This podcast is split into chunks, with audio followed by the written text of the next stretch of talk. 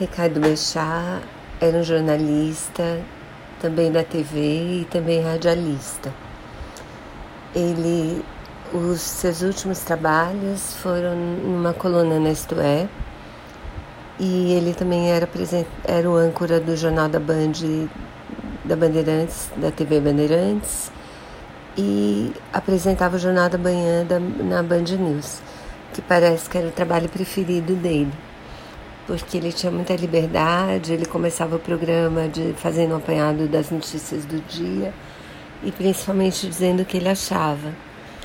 Ele também tinha um contato bem direto com os ouvintes e com as notícias, com os colegas de trabalho, fez muitas amizades, falava muito da esposa, das filhas, da família, atendia ouvintes se emocionava com algumas histórias, por exemplo, com a história da Boate Kiss, que também mexeu muito comigo, já escrevi bastante sobre ela, a tragédia que matou mais de 200 jovens num incêndio.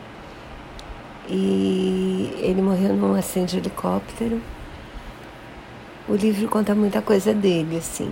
Fala de como ele era esquecido, de como ele era como ele valorizava o trabalho, o bom trabalho, como ele gozava da cara de todo mundo, como ele às vezes não tinha estribeira, então isso levou ele a ser processado várias vezes, como ele às vezes brigava com os colegas de trabalho por causa de uma notícia que ele achava que não estava excelente como podia, como ele era bom filho e como ele se divertia trabalhando.